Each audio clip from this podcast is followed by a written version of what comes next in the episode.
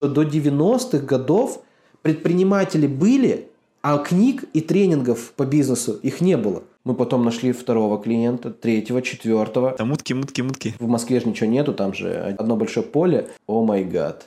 Приятный, прикольный парень, пухлый, вроде что-то шарит. Никола, где же этот?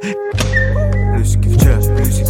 чат. Плюсики Всем привет! С вами подкаст «Плюсики в чат». Меня зовут Макс Бондаренко. И сегодня у нас в гостях Николай Грибов. Сейчас должны быть фанфары такие. Да-да-да-да-да-да-да-да-да, барабаны, дроби, ура-ура. Мы с Колей договаривались, мне кажется, недели две, и в этот момент он заболел. Как ты сейчас? Как здоровье? Да, Э, слушай, не поверишь, вот ровно 30 минут назад я получил отрицательный тест. Вот, наконец-то. Да, то есть, то есть я уже, я уже сегодня планирую побег из дома, э, мне кажется, сразу после подкаста, потому что 12 дней в одних стенах это, конечно, трэш. Ну, как видно, у меня сейчас... У меня вот этот вот балконный офис, это, короче, я сейчас на балконе. Тут обычно у нас пол с подогревом, тут дочка играет, у нее тут, типа, игрушки разбросанные. Я сейчас вот, ну, обычно все важные зумы, короче, последние две недели я проводил здесь, и все уже привыкли к такому антуражу, так что... э, Няшность- забавно. няшность зашкаливает. Ну, адаптироваться приходится. Да, да, да, да. Ну, как бы, либо так, либо никак, это сорян. да. Ну, слушай, сейчас с этим ковидом прям вообще жесть. В плане того, что я сейчас... Он из-за того, что нас все закрыли, эту прививку долбаную поставил. Думаю, блин. Тоже себя А, так чувствовал, типа, блин. Слушай, я на самом деле капец как переживал. Я почему? Я же, я же довольно крупный парнишка. Вот, да, я типа в зоне риска, ну, в курсе А. там. Плюс у меня есть гипертония. И я, короче, вообще, я прям, знаешь, как... Я уклонялся как мог на протяжении вот больше, чем год. Э, И думал, знаешь, такая мысль была, так, интересно, вот либо я буду уклоняться вот всю, всю дорогу, либо в один момент меня просто хлопнет жестко, и все. И тут, когда у меня пришел положительный, это было вот две недели назад, в смысле у меня чуть паническая атака не началась, я такой думал, а что теперь ждать? В курсе? И тут резко истории всякие вылетают, вот эти, где, знаешь, там, типа, вот, у меня началось все хорошо, а потом я в реанимации на пятый день. Я такой, о, нет, блин, это жестко. И когда врач сказал там на какой-то день, что у вас супер легкая форма, типа, что вы супер там, типа, вам фартануло, либо иммунитет у вас хороший, там, непонятно. Вот, я прям такой, да ну нафиг, блин. Ты такой, Короче, еще, еще увидите Да. мое лицо. да, да, да, А, еще, еще вы так- поживем, на самом деле, на самом деле. Мы так э, начали э, с такого негатива, переводящего в позитив. Давай для тех, кто тебя не знает, немножко Да, представься, да, да, да. кто ты и чем занимаешься.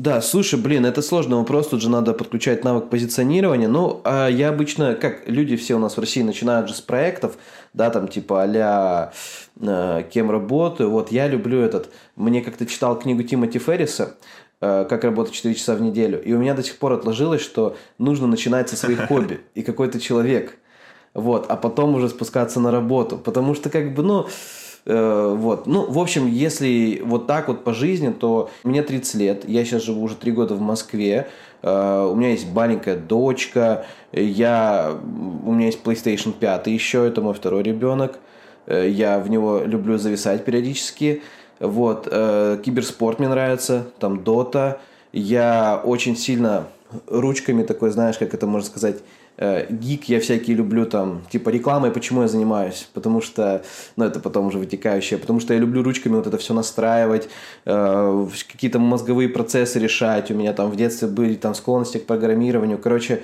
вот, э, плюс с недавних пор там погружаться в крипту начал, там изучать это все. В общем, я на досуге, я такой э, поглощатель информации изо всех сторон. Мне там жесткий диск. У меня 17 лет, я, про- ну, я потом расскажу, я 17 лет прожил в дефиците информации. Вот, и сейчас как бы вот последние 12-13 лет я настолько жестко это компенсирую, что, ну, прям э, поглощаю все. У меня иногда бывает работать параллельно YouTube, параллельно я читаю новости, и еще на третьей там линии с кем-нибудь. Жи- Жиза бесконечная просто. Да. Вот. Ну, а в материальном мире? в материальном мире я руководитель проектов двух, да, да, да, да, да. Ну, собственно, откуда бабки, да. Э, Я руководитель двух проектов. Один это Digital Buff, Alma Mater, агентство по таргетированной рекламе Facebook, Instagram. Вот, мы там, у нас есть клиенты, и мы им делаем рекламу. Ну, трафик им ведем, там обычно это инфобизы, вот, какие-то еще там бизнесы. Вот, и второй проект, который стал уже, наверное, главенствующим, это образовательный проект «Таргетология». Вот, мы обучаем, обучаем мол- ребят, которых, ну, вообще с нуля, которые никогда не знали про фриланс, про таргет, мы их обучаем, вот забираем, так я называю, с улицы, вот, э, даем им навык э, и учим монетизировать свои вот эти вот приобретенные штуки. Вот. Из э, таких регалий, что у нас агентство работает почти три года, там 300 с чем-то проектов мы отработали, открутили в, открутили в рекламном бюджете что-то там лям 200, лям 300 долларов, ну там что-то за 80, за 90 миллионов. Вот. И по образовательному проекту тоже очень хорошо прям двинулись. У нас вот на данный момент уже 9 тысяч человек прошло ну, платные продукты наши образовательные вот, за полтора года. Это довольно-таки весомо для рынка Огонь. вообще в целом, даже инфобиза. Вот. Поэтому если так вот собрать в комок, то какой-то приятный, прикольный парень, пухлый, вроде что-то шарит там за рекламу, за инфобиз, вот. У меня даже в профиле написано, ты видел, может быть, что типа там бла-бла-бла, там руководитель проекта, что-то, что-то, но меня любят не за это. Ну, реально, меня любят не за это. Так что Сейчас, сейчас поговорим, думаю. э, за что тебя любят больше. давай, давай, давай, давай, раскатаем. Я на самом деле с тобой заочно познакомился, а, когда я сидел в ТикТоке, такой спокойненько смотрел видяшечки, и тут твоя реклама выходит, когда еще в ТикТоке рекламы не особо было много. Это было, наверное, года Ага. так полтора, может, назад. Там типа Да, море, да. все дела, хочешь стать таким же, как я, таргетологом, залетай. Да, я да, такой, да, оп, да. ребята а, шарят за хорошую рекламу. Вот, М, Есть такое. Скажи, а, давай начнем с того, с чего ты вообще начал путь? Вот а, мне интересно, ты говоришь, 17 лет а, я жил без информации. То есть можешь объяснить, что это, что это значит? Да. Ну, короче, я родился и рос э, в городе Райчихинске. Это город угольщиков на Дальнем Востоке. Такое небольшое, небольшое поселение. Там, получается, было 25 тысяч населения, когда я рос. Сейчас около 16, то есть там жесткий отток идет. А, Все обычно переезжают в соседние города, либо Хабаровск, либо Благовещенск. Вот. И почему я говорю, 17 лет прожил в информации? Ну, я не знаю, тебе сколько лет? Мне 27. А, ну все, плюс-минус ты понимаешь. Мы же родились без интернета, без интернета, без гаджетов, то есть типа Дэнди, Сега, Йоу, там, типа привет, а Степа дома, и вот эти вот наборы цифр на телефоне, здравствуйте, позовите к телефону Степу, вот, ну или там Васю, вот. И э, я не до 17 лет вообще не уезжал с города. То есть, короче, я, прикинь, я прям не путешествовал, ничего не делал, потому что у меня э, семья, ну как, папа довольно-таки конс- консервативный, он такой электрик, вот, мама там переживала трансформации, я родился просто поздно, маме было 38, папе 45, поэтому я родился на таком, знаешь, на их пути как бы не из не из легких к воспитанию ребенка нового. Вот. И, и так получилось, что первое какое-то касание мое с внешним миром произошло только в 17 лет, когда я в универ уехал. Вот. То есть я до этого не занимался какими-то там спортами, не ходил на особо на какие-то кружки, все, что было, это было по месяцу, да и какие кружки там в городе в 20 тысяч населения, там типа бокс, хоккей, да, там футбол, классика жанра, типа никаких английских, Ну, у тебя там ДК по-любому какой-нибудь был, да, да? да, ну, как все по классике. Дом научно-технической информации, либо дом детского творчества, там всякие, знаешь, там, типа, и знаешь, вот эти вот градации. Кто ходит в музыкалку, тот педик. Вот, типа, кто ходит на футбол или хоккей, красавчик, но если ты не, ну, типа, не, не можешь пойти на хоккей, ну, сорян, тогда тебе нифига, ну, типа, не светит. Вот. Э, как бы... Я ходил такая в вот музыкалку и на спорт. А, ну вот, красавчик, Я был красавчик. это ты- как его? Потому что где-то между педиков и Но, крутых. но ты это, ты прям, ты прям хорошо зашел. Я, у меня мозг не догадался так сделать. Э, Вот, и поэтому, как бы, знаешь, у меня и особо вопросов с мотивацией нету, потому что когда я увидел внешний мир, да, и там все противоречило тому, чему меня учили, типа мне говорили, что там куда-то ехать это сложно, зарабатывать деньги Пахать это надо. трудно, да, пахать, типа там, или воровать, да, там, вот какие-то вот такие истории. И, а когда я начал сталкиваться с, э, как бы, с доказательствами обратного, конечно, ты чё, я начал полностью вообще переучиваться, и мне кажется, что вот, по сути, моя жизнь как таковая, она началась, ну, типа, вот реально в 17 лет, то есть я там живу, типа, лет 10-12 там, вот, и поэтому, вот, я это имел в виду. Это А вот ты говоришь, если- я увидел внешний мир. А как ты увидел? То есть в 17 лет решил выехать? Или в универ Да, поступил? я...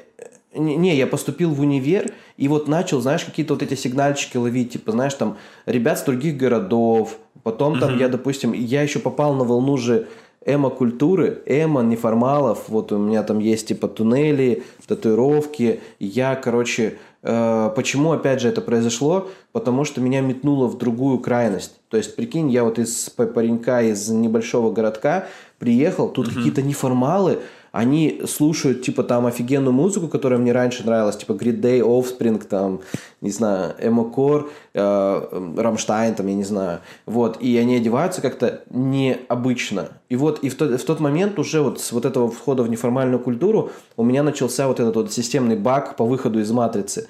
То есть, А ты в ну, Москву сразу поступил, классических- получается? Или какой-то другой город? нет, нет, в Благовещенск. Благовещенск. Благовещенск. Да, и я так, чтобы поня- понимали, вот слушатели, получается, я 17 лет в Райчихинске прожил, потом примерно до 25 в Благовещенске, то есть у меня довольно-таки долгий затяжной путь, я не из молодых там хефнеров, да, там типа, вот, и потом после 25 я пожил в Китае еще, вот, и потом только в 27 переехал в Москву, вот, примерно так. Прикольно. А, Я сразу историю просто вспоминаю из таких а, более этот, публичных людей. Сразу вспоминаю Портнягина, что он рассказывал, что он типа Благовещенск, Да. потом в Китае, потом в Москву. Да, в смысле, не, не поверишь, э, это был и мой план. Ну, в смысле, короче, когда я увидел э, Диму в нашем инфополе, прикинь, какой он был для нас триггер, что чувак с Тынды, а Тында это плюс-минус как Райчихинск, чувак с Тынды перепрыгнул аж туда, вот, и вот как бы хотелось повторить его путь, знаешь, как путь этого... э, как его в алхимике путь? э, Ага. Ну, слушай, я не смотрел, понял, наверное. Не- не- не Э, читал.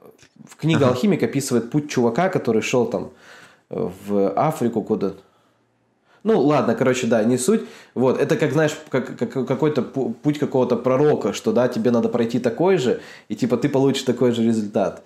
Вот, конечно, я тогда ошибался, но э, давай так. Э, тогда было важно просто начать совершать попытки какие-то новые. Да, и пофиг, они, типа, рабочие, не рабочие. А Вот. на кого ты учился, еще расскажи? А, Я поступил вначале на энергетика, два года отучился на энергообеспечение предприятий, и потом, ну, знаешь, почему я говорю в прошедшем, потому что я потом перевелся, Э, я когда любил вот эту вот всю физику э, программирования, я не знал, что такое физика и программирование, оказывается, до универа. Я когда пришел туда, мы все, весь школьный курс прошли за первую пару, и я такой, о май гад. Э, И потом начался такой жесткий, сорян, дрочь, но просто нереальный. Э, И я такой, типа, я не... х- И, и потом, знаешь, что меня смотивировало? У нас была встреча на энергетическом факультете с выпускниками, и пришел чувак, Слава богу, что он это все рассказал, реально. То есть он, вот прикинь, я никогда не задумывался, что нам в детстве не прокидывали визуализацию, ну как это будет. То есть говорили про, типа, стань энергетиком, зарабатывай деньги. Но как, никто не говорил. И тут приходит чувак и говорит, вот, ребят, я отучился, типа, на энергете. А, Потом а, три года был монтажником, лазил провода, типа, натягивал на столбы. А Потом еще год в бригаде. И вот спустя, там, на пятый год я стал начальником смены, там, на ТЭЦ. Вот, и теперь я там хожу там либо в ночь, либо в день а, с бригадой, там ремонтируем что-то. И я зарабатываю, и он такой, 50 тысяч рублей. И я такой, в курсе сижу, я такой, да ну нафиг, то есть я сейчас мучаюсь, типа вот это все делаю, потом еще мне мучиться еще несколько лет и зарабатывать 50. И я такой, с типа, реальностью. «О, ну». Да, да, да, да. Прикинь, то есть прикинь, вот до какого возраста была иллюзия. И у некоторых ребят, у моих, у них потом она продолжилась. То есть они типа не вышли от этого. То есть они такие, ну, 50 так 50. Когда-нибудь, значит, буду зарабатывать 100, условно. Вот. А я такой, я такой, не, не, типа, нифига, надо сливаться. И я начал, короче, постепенно сливаться, потом взял академ и привелся в итоге на то, где мне нравилось. Я, короче, в итоге закончил э, мировую экономику, китайский, английский. Э, но фишка, что мне это потребовало там... Короче, суммарно мне уни- универ занял 6 лет. Типа, типа, я в итоге диплом получил только в 23. Ну там же типа Ну, академическая короче. задолженность, там все дела, там за типа за те Да. первые курсы, и ты там двигаешься. Ну да, да. Да, я, я- я, получается, со второго, с конца второго курса перевелся опять на второй курс. И закончил вот 5, лет специалитет. Не, ну круто, потому что когда Вот. меняются вот такие профессии, люди иногда уже мо- мозгом не догоняют, короче, типа уже, знаешь, типа с физики пере- переключиться куда-то вообще на другое. Я знаю, я знаешь, я почему отследил, почему эта вообще штука произошла. Я пошел на энергет реально по мейнстриму и по навязанному. То есть мне условно папа электрик, он сказал, иди типа на энергетический. Там пошел какой-то мой там родственник э, и хорошо работает. И плюс смотрю, пацаны, короче, идут туда, типа, все такие, хе-хе, после мат-класса пойдемте все на энергет. И потом, что я в третье стригерило, это то, что было поступить легко. То есть там надо было сдать буквально там что-то тройку, четверку, чтобы тебя зачислили на бесплатное место. Ну и, конечно же, бесплатно это супер приоритет. Вот. Э, Но потом я вспомнил, что у меня ни разу за период вообще школы меня никто не спрашивал, что я вообще хочу. Ну, то есть, типа, никто не подходил, типа, у меня, прикинь, мне английский очень сильно нравился. Но мне говорили, типа, а нафиг тебе учить этот английский, с ним никуда, типа, не устроишься, типа, что там, репетитором или какая-то такая фигня. Че, учителем английского Я будешь? такой, ну ладно. Да, да, да, да, да. Я такой, ну ладно, типа, а у меня всегда были какие-то вот такие вот мысли, знаешь, такие э, миграционного характера, какие-то, знаешь, такие, что-то хотелось, вот всегда тянулось куда-то в сторону там англоязычных стран, э, но типа, ну я это глушил очень сильно, очень сильно глушил, потому что говорили, что это фигня. Я такой, ну ладно, ок, типа, но потом, когда я начал понимать, что в принципе можно там любой навык раскрутить, там превратить там в достойную работу. И вообще самое круто это когда ты любишь то, чем занимаешься. Э, У меня, конечно, щелкнуло. И я вот в тот момент вот начал как-то выгребаться максимально. Ты говоришь, ты потом в Китай уехал. Ты прям китайский язык знаешь? Или с английским как бы уехал? А с- Да, с английским там комфортно вполне. И еще для меня был разрыв шаблона, что на юге очень много русских. То есть мне даже особо попрактиковать там что-то типа английский, китайский не особо довелось, потому что русских, а, ну там огромная комьюнити. Огромная. Тысячи, тысячи русских. Это я удивился тут э, так офф-топчиком. А, и- э, Игру в кальмара уже ты смотрел? Конечно, конечно. Вот, и я тут что-то то ли в ТикТоке, то ли где смотрю. Вот это вот э, герой, который... э, так, сейчас спойлер переверните, короче. Который упал вместе с девчонкой. Э, ну, типа вот плохой. Ага. А он, оказывается, на русском прекрасно разговаривает. Я охренел. То Офигеть. есть он типа учился то ли в Москве, то ли где, и хоп, такой на русском, там я типа такой-то, такой-то, я корейский актер, там типа, там где- где-то где учился. То есть у него какие-то то ли пробы были, то ли где вот эта видяшка всплыла. Я думаю, нифига себе. Прям вообще бомба. Прикольно. Слушай, это... Блин, да, это круто. Это круто. Ну, китайцы, китайцы тоже многие на самом деле. Короче, те ребята, которые ведут бизнес с Россией, они почти все плюс-минус там, ну, типа, общаются на китайском. Ой, на русском. Два самых сложных языка в мире просто схлестнулись в одном месте. А ты по специальности, Нереально. получается, уехал в Китай работать? Или по какой ну, деятельности? Слушай, я... У меня так получилось, что я, короче, в найме практически не работал. То есть я как бы э, работал там в клубе диджеем, вот, но я в основном, знаешь, как фрилансер. То есть все... Я, короче, еще... Вот мы пропустили, я с 15 лет примерно до 25 лет работал в преимущественно Мгм. диджеем. То есть я был очень сильно тес- тесно связан с музыкой. Вот, я был э, клубным диджеем, свадебным диджеем, ну, короче, событийным, так сказать. Вот, и у меня деньги очень хорошо начали появляться еще где-то в возрасте 22 лет, потому что я купил свое оборудование и сдавал его в аренду. Мгм. Вот. Ну, ты уже А, понимал, что и такое поэтому 50 как- тысяч рублей в месяц, и как бы тебе не надо 4 года работать где-то, чтобы 50 тысяч рублей в месяц заработать. Я даже больше, я на четвертом курсе, я на четвертом курсе уже зарабатывал 100-150. И это было для маленького города просто космонавтика. У меня корона, конечно, наехала там в одно время. Я думал, что я царь и бог, потому что, прикинь, только четвертый курс, я уже зарабатываю бабки, а мои сверстники типа только там, ну, вообще там только еще не знают, куда устроиться. Практику бесплатную там проходили. Да, да, да, конечно, я там всех учил. Ну, такой период он, наверное, у всех был. Вот. Потом у меня это съехало, когда я увидел ребят покрупнее и поболее таким, ну, как сказать, лояльнее, да, так сказать, к, к миру. Вот. А, И, но я параллельно ко всему к этому, я тестил всякие разные штуки, там, знаешь, типа какой-нибудь интернет-магазин, там, знаешь, там продажу телефонов, там, особенно на границе с Китаем, ты что, у нас же там это, это за милую душу, типа, что-то перепродай. там. Купи-продай тема Да, рабочая. особенно москвичам. Москвичи. Мы представляли, что, знаешь, я всегда представлял, что в Москве ничего нет, знаешь, такое просто огромное поле с домами. И типа там люди просто там кидаешь какой-нибудь, там, не знаю, там пару ук, допустим, или там телефон новый, и все его сразу разбирают просто там за цену в три раза дороже, чем у нас. Вот. Ну, вы- потому И что как границы, бы да, вот близко вы были, поэтому как бы э, более-менее Да, это все да, да, было. да, да, да. То есть, чтобы ты понимал, настолько близко, что Благовещенск и город Хэйхэ китайский, они друг напротив друга, и мы типа иногда даже по студенчеству ездили в Китай просто похавать. То есть просто у нас пары закончились, и мы такие поехали в Китай покушаем. И мы просто сади- садились на автобус, просто ехали через реку, и, и все. А там, в смысле, не, ну, типа, пог- пог- пограничники, как бы, типа, не было такого, что там паспорта, не паспорта? Про- прохо- проходишь прям таможню, проходишь прям таможню, как будто выезжаешь за рубеж, тебя везут на кораблике 5 минут или 6, вот, ты выходишь на, на другой стороне, и ты все в Китае. Охренеть. То есть у тебя там паспорт был просто Да. Да, да, да, да, да, да, да, да, да, да. В смысле, паспорта у, у местных, у амурчан, у благовещенцев, они заканчивались, типа там, тебе дают на 10 лет, у тебя заканчивается, типа, за год, за полтора. То есть, и ты его меняешь из-за количества. А в смысле, ты, ты сейчас офигеешь, я, я недавно ездил туда, и сейчас строят вообще канатную дорогу. То есть, вот этот вот, понял, как это? Как в как Сочах, на типа, да? Воробьевых горах. На- на- Да, либо как в Сочах, да. То есть ты можешь сесть вот в эту капсулу, и тебя перевезет через реку. И я вообще офигел.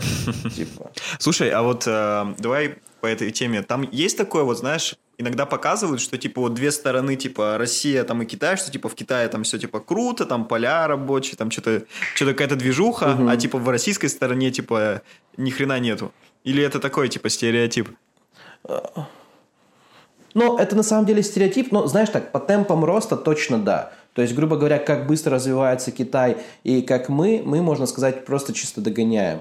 То есть, грубо говоря, знаешь, там китайцы построили три небоскреба, знаешь, там напротив, напротив. э, у нас мы ржали всегда, что самая красивая достопримечательность в Благе – это Китай. Типа, знаешь, ты при- приезжаешь на набережную, и такой, знаешь, красивый светящийся город с другой стороны, и ты такой, типа, и знаешь, там приезжие все спрашивали, о, а как попасть в ту часть города? И все такие, знаешь, там, готовя эту шутку, это не часть города, это Китай. И все такие, да ну нафиг. Вот, и все. И получается, так всегда было, что они что-то построили, и наши догоняют. Ну, там, построили, наши догоняют. И в итоге, в принципе, если сейчас посмотреть, э, конечно, Китай выглядит красивее, красивее гораздо, чем Благовещенск с, с их стороны. Вот. Но, типа, мы все равно не отстаем вроде как. Прям жестко. Круть. А в Китае ты, получается, в найме работал? А, или что-то свое творил? Нет. Нет, мы поехали, получается, тоже по фрилансить. Я знал, что если что, у меня есть английский, я могу поработать преподом. Если что, у меня есть навык диджеинга, я могу там поработать диджеем. Если что, у меня есть Настя, которая может поработать моделью на фотосъемках и там на, на видео. И если что, мы будем продавать товары. в Настя, Китае. это То ты, вот твоя с- жена уже. Да, уже жена, да. Тогда она была моей девушкой, и мы встречались только полгода, но она неплохо прореагировала на, типа, идею поехать пожить в Китай. Типа, ее, ее ничего не держало, она тоже только что закончила универ. Ну, как только что? Не, я уже года как три закончил, она вот только заканчивала. Вот, и я такой говорю, я хочу в Китай поехать. Она такая, ну, поехали. Я такой, вау, прикольно, погнали. А Вот. что, так можно было? Бы вот. Да, вот с этими четырьмя вариантами. Но это знаешь что, это просто уже, ну, типа, под, подгорело жестко, потому что я понимал, что мне 25, э, и что-то я такой, типа, знаешь, уже несколько лет на одном месте, и знаешь, у меня еще такая штука была, я всегда был плюс-минус таким медийным чуваком в маленьких кругах, вот, и получилось, что в Благовещенске я был таким э, довольно-таки крупным блогером, там входил в топ-5, да, там блогеров в Амурской области, и меня много кто знал, типа выхожу на улицу, у меня там каждый день со мной фотоются, и я, знаешь, у меня опять начало немножко кукуху сворачивать, что я типа уже всего добился, ну и реально как будто, знаешь, как будто я уже такой, а что выше, ну типа, а что лучше сделать, типа стать мэром, ну там условно, я ржал, да, там, конечно, я понял, что это уже было тогда мое там тоже небольшое эго, но тем не менее, это вот эта мысль позволила мне как бы сдвинуться. И я такой подумал, э, начитался опять же вот этих мотивирующих историй, когда, знаешь, там все там обрезали все мосты и ехали непонятно куда, я такой подумал, блин, это же про меня. И я беру, прикинь, продаю все оборудование диджейское, машину, какие-то там гаджеты, которые у меня были, там получается 1300, наверное. И, и я такой, типа, ну все, э, купил билеты, сделал визы, нашел квартиру удаленно на Airbnb или еще где-то там на букинге, и все, и мы просто э, сели на самолет из Хэйхэ и погнали, и прям... Слушай, это было лучшее приключение в моей жизни, ну, типа, вот на данный момент пока да. Это было, прикинь, мы полгода жили э, в другой стране, в другом городе, как знаешь этот. Я, и что ты понимал, я снимался в сериале. Э, я э, работал аниматором один раз в открытии ночного клуба. Я пробовался на профессию, э, опять же, репетитора, тьютера и изображал перед китайскими родителями, что я носитель языка. Ну, там, короче, там, в смысле, я проверял 300 пар кроссовок, на, стоял на каком-то складе. Короче, э, очень весело. Очень круто, весело. круто. А про сериал расскажи немножко. То есть ты прям проходил пробы в какой-то китайский сериал? Да, но я проходил, получается, как на эпизодическую роль, поэтому у меня там не было никаких реплик, ничего, я просто светил лицом где-то там. А, как это происходит? Смотри, э, в Китае есть определенный дефицит э, кадров европейских, а у китайцев э, очень круто, когда в фильме европейцы. Uh-huh. Ну, понял, типа, у них тогда фильм, типа, котируется гораздо круче. И получается, что они набирают массовки среди студентов, приезжих uh-huh. и просто закидывают их в чаты. То есть ты прям добавляешься в разные чаты, работа Гуанчжоу, работа Шэньчжэнь, и ты, и ты просто там вакансии смотришь от агентов, им откликаешься. У меня была модельная карта, чувак, даже. В смысле, у меня, у меня было там типа модел там какой-то там Николас, там, знаешь, типа мой вес, рост, там типа плюс сайз модел, там вот такая вот штука. Вот, и то есть ты был а... прямо в полшаге от, экск... А, от э, эскорта? Да, я, да, если бы мне предложили э, в самые темные дни, возможно, я бы пошатнулся и не был бы здесь сейчас, а где-нибудь в Дубае. Круто. А у тебя кадры остались из этого фильма? Нет, прикинь, вообще. В смысле, вот я настолько тогда не парился, что я даже не спрашивал, что это. Причем это было три фильма разных. Один про гонщиков, там один про какую-то банду, про бандитов сороковых, то есть там, ну, uh-huh. что-то такое. Ничего не осталось, я вообще сам в шоке. Но, скорее всего, это какие-то второсортные сериалы, потому что, ну, типа, они нигде не хайпили. Типа, это не игра в кальмара, к сожалению. А прикинь, она в Китае как игра кальмара, ты даже не знаешь об этом. Да, а мы не знаем, а мы не знаем. Да, Там да, просто, вероятно. где же этот Никола? Никола, где же этот, да. который роль эту сыграл? Да, да, да. Там у детей типа брелки с моим изображением. Так, а, в Китае ты немножко потусил. А какой у тебя следующий этап был после Китая? А, в Китае у нас возникла мысль родить ребенка. Короче, что типа мы хотели бы, ну типа, ну там типа угу. продолжать семью. У нас реально это все супер осознанно. Мы, короче, узнали стоимость родов в Китае. Эта сумма насчитывала около 600-700 тысяч рублей для иностранцев. Мы поняли, что типа э, это что-то много за ребенка. Вот, поехали, угу. типа, родим э, в Благовещенск. И у нас как раз визы заканчивались. И, и мы, короче, двинули назад спустя полгода э, жизни в Китае. И там вообще ты вот не представляешь, это такой был разрыв шаблона, прикинь, ты после красочного э, Гуанчжоу, где там пальмы, небоскребы, движуха, возвращаешься назад в Россию. И ты просто, я, мы переехали границу, и у меня будто краски из мира кто-то украл, знаешь, что стало все серое. И все с грязь. каменным ебалом таким ходят. Да, да, и это еще был февраль, и это там была слякоть, грязь, снег, и я просто такой, типа, знаешь, я еду, я просто молчал, наверное, часа полтора. В курсе у меня просто загружались текстуры, типа, вокруг, потому что я не понимал, типа, что происходит, верните меня назад.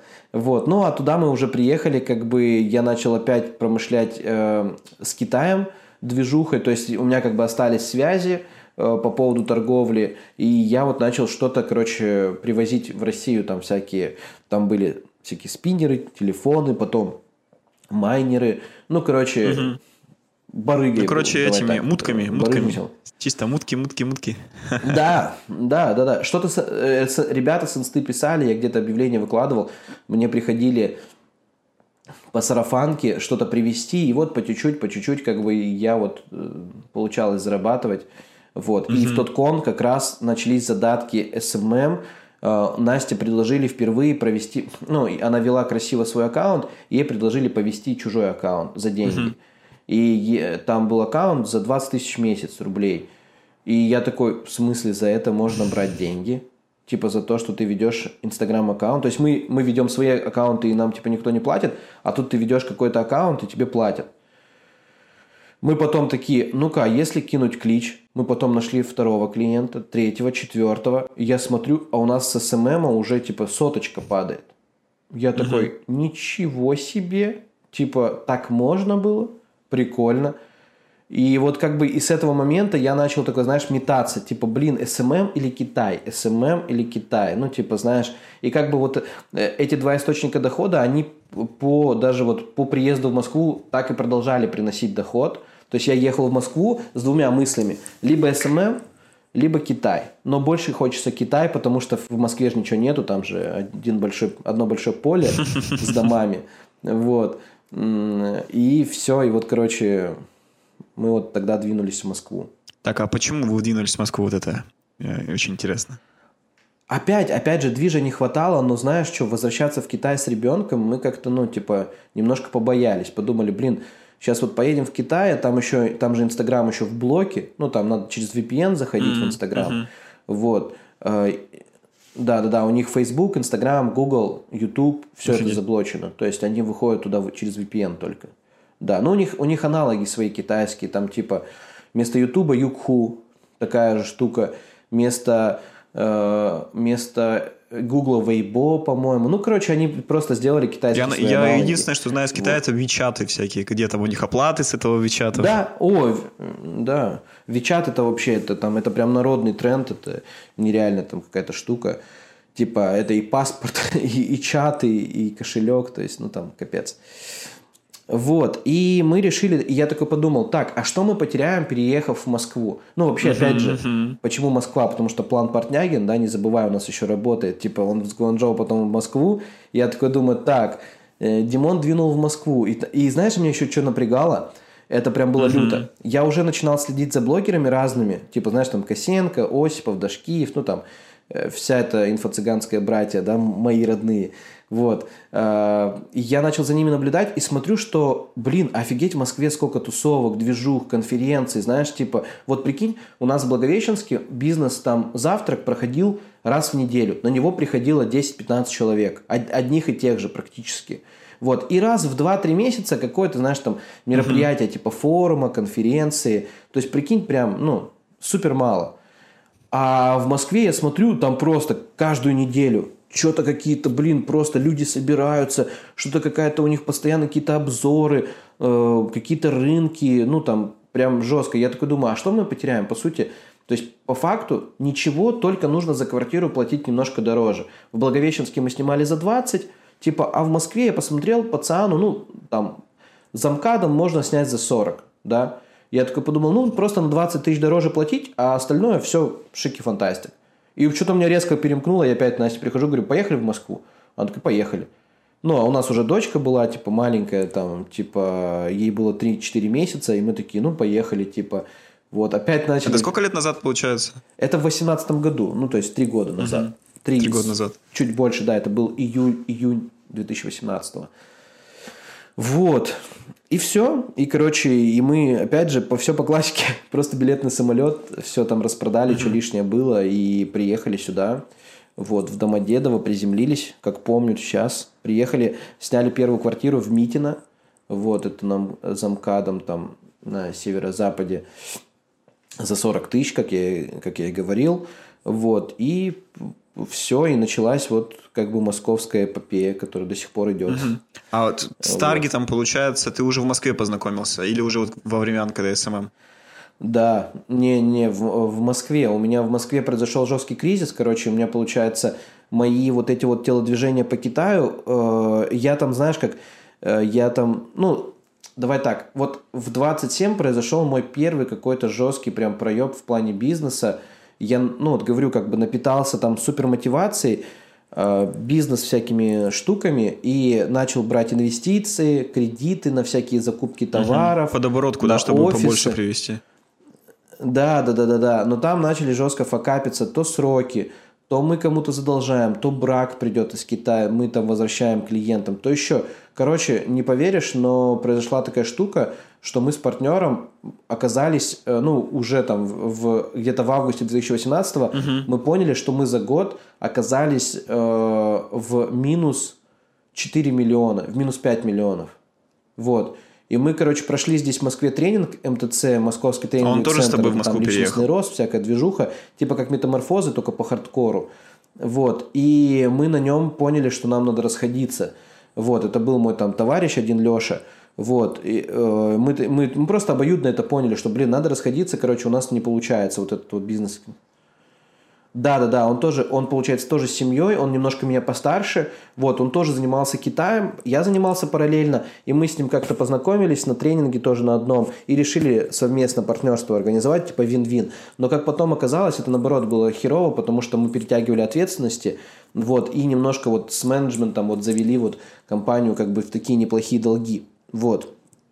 А, и- Транзит плюс не получился. да? Транзит плюс не получился, но как оказалось потом, что у Димы он тоже не получился в итоге. Вот. Ты такой, да е, это все так же, как и это. Я Да. иду ровно по Да, Портнягину. да, да, да, да. Ну, я, я не стал только YouTube снимать, да, и всю эту движуху. Вот. И все, короче, в июле, в августе где-то я начинаю расхлебывать вот эту ситуацию с долгами. Э, Немножко идут деньги с Китая, там со старых клиентов, но как бы я уже начал во что-то другое смотреть, и тут на ладошке прям SMM. И я начал, короче, в Москве активно ходить на всякие движухи и предлагать свои услуги как СММщика. Ну, типа, ну, с командой, типа.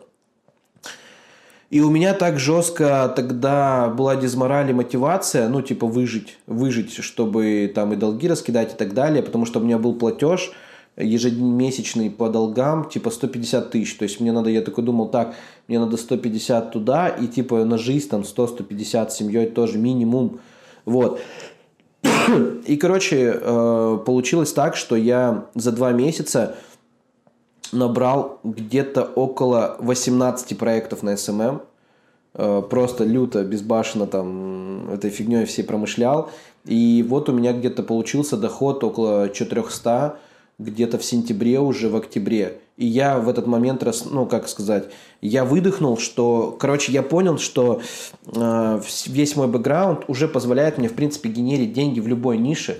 Ну, то есть, где у меня плюс-минус есть компетенции. Я понял плюс-минус, как работает маркетинг и продажи, потому что сам это прошел опять.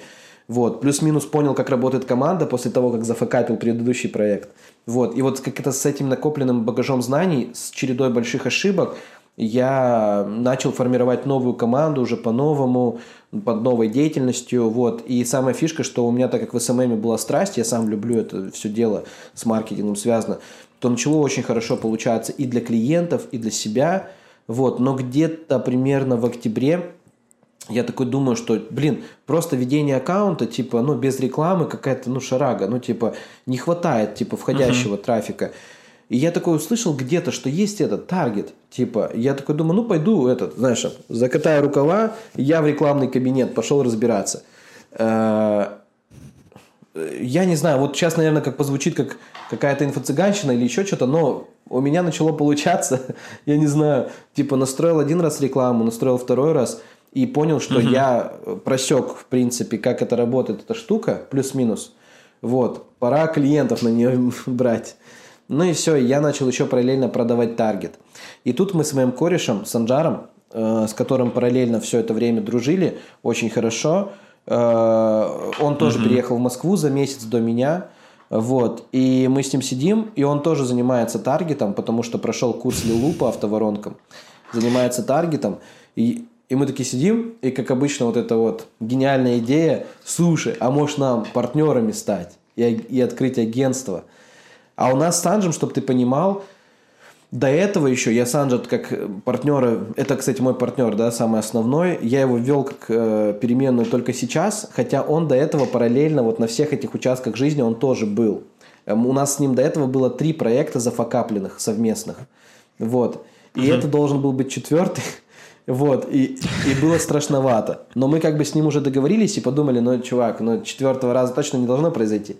Вот. И мы, мы короче, в итоге вот 1 января 2019 года с ним стартуем проект э, Digital Buff, который вот работает по сей день.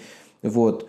И мы вот в, нё- в рамках него как раз и сделали вот все свои вот эти вот результаты основные там какие-то. И плюс мы потом с Анжаром с 2020 года начали еще вот образовательный проект. Вот. А, давай пока вот на этом остановимся. А, смотри, Давай. у у меня такой вопрос, это, наверное, больше такой мой личный. Давай. А, ты говоришь, у тебя жена начинала заниматься СММом. Да. А вы когда переехали с маленьким ребенком, она все еще занималась СММом? Либо ты э, как-то ну, на себя это больше забрал, как бы ей как бы Не, ребенка а- отдал? Она, она, она, короче, она занималась это... Короче, смотри, тогда мы договорились о таком... Короче, на самом деле, я хоть это рассказываю с позитивом, но без иллюзий было сложно. Ну, был стресс. Типа, я не был такой, типа, эй, 5 миллионов минус, ну ладно, поехали дальше. Типа, конечно, ты что, я там, я сидел, я там не просыпа, не, ну, не хотел просыпаться, у меня болела голова целыми сутками. Я там сидел, там, э, на лавке во дворе и думал, сколько секунд лететь, типа, с 15 этажа, там, знаешь, условно. Ну, типа, реально, не было прям таких, что суицидальных мыслей, но, типа, деструктивного было в голове очень много. И мы тогда с Настей как бы договорились, что сейчас такой нелегкий период, давай, типа, ты и с Эми, да, там, условно, и СММом там будешь командой управлять немножко, там, что-то подделывать, ну, там, норм... она так, кстати, нормально, плотно работала. А я буду заниматься, ну, внешней вот этой историей, типа, там, клиентов искать, там, позиционирование, всякую такую историю. И все, и как бы мы договорились. И она, она вот два года, наверное, по приезду в Москву работала, вот, ну, то есть помогала на каких-то проектах. То есть, чтобы ты понимал, она не работает только вот последний год. Вот. Все остальное время до этого она работала как бы вот. А последний год она вот на, на, на чили. Ну, у тебя жена по факту была первым партнером в Да, этом да, да, бизнесе. да, да, если по факту, да. Но она, она, видишь, как бы, она, она, я не разделяю, я считаю, что мы как единое целое по факту, ну, как мы личности, но как бы она, она мой партнер априори. Ну, вообще, по всем фронтам, по- поэтому, как бы, да, она, она сыграла очень сильную роль в этом всем и, и играет до сих пор, так что, да, она чемпионка в этом плане. Круто, круто. Круто. А у вас клиенты, которые были в Благовещенске, кто-нибудь с вами еще остался? По, по SMM? А, Дальше. Да, да, по SMM или там на таргет, может, ушли. Да, конечно. Ну, до эм, короче, проекты, которые были по SMM, Настя, она, э, она вела, прикинь, ну вот, она вела их года два с половиной, наверное, многие проекты, и она их потом просто взяла, как бы, и подарила своей помощнице. У нее подруга ее помощницей была, они вместе вели эти аккаунты, вот, и она просто в один день, когда я сказал, все, короче, давай, закрывай свой SMM, типа он там приносит тебе 50-60 тысяч, это уже несоизмеримо с нашими доходами, типа, ну, нафиг тебе это все, суета лишняя. Вот, и она просто взяла и подарила девочке там на ведении 5 или 6 аккаунтов, там, и там девочка сейчас их ведет до сих пор, там счастливо благодарит, потому что у нее там доход кратно вырос, там нереально. Там раз в пять, допустим. Вот, и э, они до сих пор, по-моему, там, часть из них, по-моему, до сих пор с ней работают, то есть у нас довольно-таки долго, ну, долгосрочная такая работа. У нас вообще в целом с сервисом все ок. Uh-huh. То есть, ну, мы как люди... Короче, сервис же начинается от того, какой ты человек. Ты эти ценности потом как бы транслируешь на команду, а они потом на клиентов, и клиенты такие, вау, спасибо, ребят. Ну, типа, по-братски uh-huh. реально. Вот, и поэтому получается, что у нас клиенты с нами всегда очень, ну, так долго. У нас по таргету один клиент там тоже есть чемпион, там, два года с нами, там уже 25-й платеж вносит, по-моему. Ну, там, что-то такое. Короче, в этом плане у нас хорошо. Угу. А, смотри, у тебя сейчас вот новое партнерство, ну, тогда было новое, да. в новом проекте, я имею в виду, понятно, что уже четыре проекта отвели. А как вы разделяли в начале свое? То есть кто отвечал за продукт, кто отвечал за рекламу, или у вас не было такого, все за всех, за всех отвечали? У нас больше, знаешь, как было? У нас было по характеру задачи. То есть Санж более такой импульсивный, э, ну, у него больше энергии на какие-то новые начинания – но в плане системности, усидчивости в разы меньше. Ну, типа, угу. вот. А у меня наоборот, я довольно-таки усидчивый, вот, и как бы люблю в глубину прям сильно копать. Саншо он не любит. И поэтому мы как бы смотрели вот задача какая-нибудь, допустим, давай там протестировать марафон, угу. допустим, по таргету. И я понимаю, что, блин, ну, типа, я сейчас начну это делать, у меня начнется суета, и, типа, поломаются процессы. Вот, и поэтому этим занимался Санж. А вот, допустим, проведение планерок, там, э, там как это сказать, допустим, мастер-майнд по проектам клиентским, э, это все беру на себя я, да, допустим, там какие-то вот такие э, штуки. Но вот сейчас вот я как бы захватил и все, все уже процессы, потому что Сан сейчас немножко отошел от работы, вот. С первого числа а, ты запускаешь новый проект а, как... Агентство. Да, да, агентство. Как дальше он начал развиваться? То есть вы сразу же набрали клиентов? Да, а, короче, слушай, мы, мы или... у, у нас был, мы прям как продажники, у нас было прям, у нас был прям план шакалы. Мы залетали на какую-нибудь конфу и просто в разные стороны расходились, знакомились со всеми, раздавали свои контакты.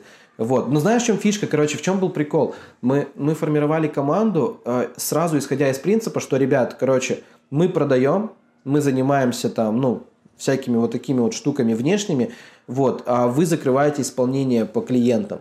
Вот. И как бы мы uh-huh. постоянно их трекали, что все ли хорошо. И так получалось, что по сути мы с Анджем не были почти задействованы в исполнении проектов, да, ну там вот в каких-то только штурмах, в планерках, вот. А все остальное делала команда, а мы с Анджем занимались вот чисто вот медийкой и продажами.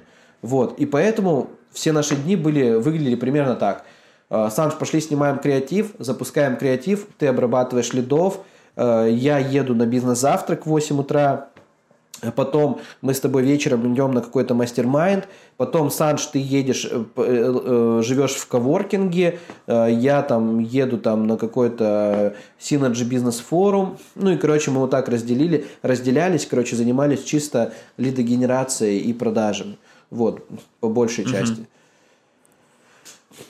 А сколько у вас команды была, вот, получается, в первые там месяцы?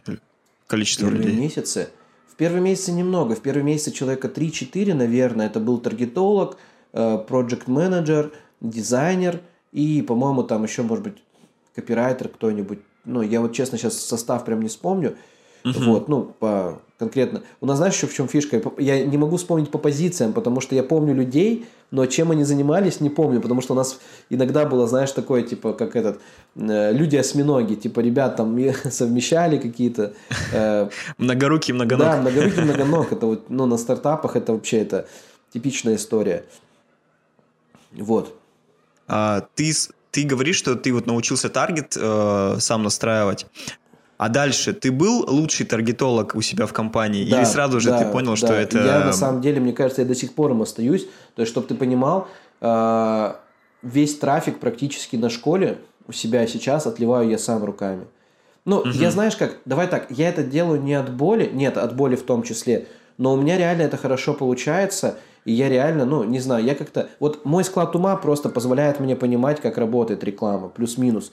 То есть я, знаешь, как... Вот, чтобы каждый раз там, как сказать... Вот мне как-то папа, он у меня еще параллельно автомехаником был, вот он мне сказал как-то, что... Я говорю, папа, как ты ремонтируешь машину? Он говорит, так я просто один раз выучил, ну, как она, из чего она состоит, И потом все понятно. Я такой, да как так, не может такого быть. А потом я со временем понял его мысли. То есть, реально, если ты понимаешь принцип работы, бизнеса, рекламы, продаж, uh-huh. сам принцип, то потом тебе становится вообще на изи. То есть, смотри, допустим, если мы заходим в продажи, э, есть часть ребят, которые просто учат скрипты, да, а есть ребята, которые фундаментально понимают, uh-huh. почему человек принимает решение о покупке. Да, там, ну, такие более глубокие вещи. И когда чувак второй понимает вот это все фундаментальное, потом он как раз-таки создает скрипты для вот этих ребят, потому что он понимает, как это делать. То же самое в рекламе. Я вот ребят у меня на курсе, мы их учим не просто там, типа, как знаешь, там, связка, типа, сделай вот такой криоз, запусти его вот так вот. А мы учим, как вообще в целом там, типа, принципы маркетинга, принципы работы, работы алгоритмов, там, устройство, вот, ну, типа, иерархия там внутри этих фейсбуков всяких. Вот, чтобы uh-huh. они, ну, типа, башкой думали, типа, как это все происходит.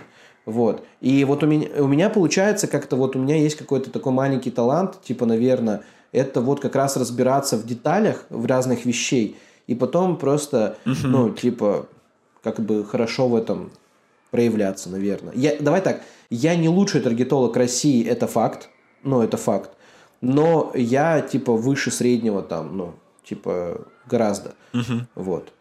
То есть до сегодняшнего момента ты все равно в компании своей лучший таргетолог, ну, по своему, ну, по, по каким-то там объективным причинам. Да, да, да. У меня вот в, в, как менеджер я не смог реализовать э, такой истории, что в компании есть специалисты лучше меня. Я в компании остаюсь типа лучшим специалистом по маркетингу, по таргету, скорее всего по продажам, хотя продажи у нас очень круто там выстроены, да, там с, с точки зрения отдела. Вот, но я, наверное, в, ну по, по компетенциям выше там, да, ребят в команде. Вот. Но, по крайней но я стараюсь, чтобы им дать тоже, ну, типа, чтобы они со временем как бы становились ну, ты, сильнее. Ты сейчас вот. можешь так делать, там, зайти в какой-нибудь рекламный кабинет и сказать, типа, ах, вот сразу же так бас в лоб, что не работает, допустим, чувак там, тебе напишет, там, твой подчиненный, что вот у меня там какие-то проблемы. Ты сам пойдешь ну, с этой проблемой разбираться или как бы да. э, оставишь это на проектах? Я тебе больше скажу, я, я тебе больше скажу, я вчера запускал рекламные кампании. Я там на прошлой неделе раза три запускал рекламные кампании. То есть я в целом, ну, типа, я, этой работы, ну, знаешь, как для меня нет такого, что, типа, есть какая-то работа, типа, там, благородная, есть неблагородная. Если в целом процесс работает, он тебе приносит удовольствие и все по кайфу, типа, супер. У меня, знаешь, когда-то в жизни был яркий пример. Есть такой чувак, Костя Фатьянов, он был у нас в городе самый топовый, типа, а диджей, ну не диджей, а владелец оборудования. Он сдавал на все концерты городские и так далее. У него там оборудование было миллионов, наверное, 30-40. И как-то он сдавал нашей компании э, на свадьбы тоже оборудование. И как-то, прикинь, одной ночью, ну, вот свадьба заканчивается, час ночи, подъезжает охеренный лексарь просто – открываются, ну, открывается багажник, и выходит Костя и начинает загружать колонки. Я говорю, Кость, а почему ты? Он говорит, пацаны приехали типа с другого города, свободного, устали, я им сказал, пускай едут спят, а я решил вот к вам заехать забрать колонки.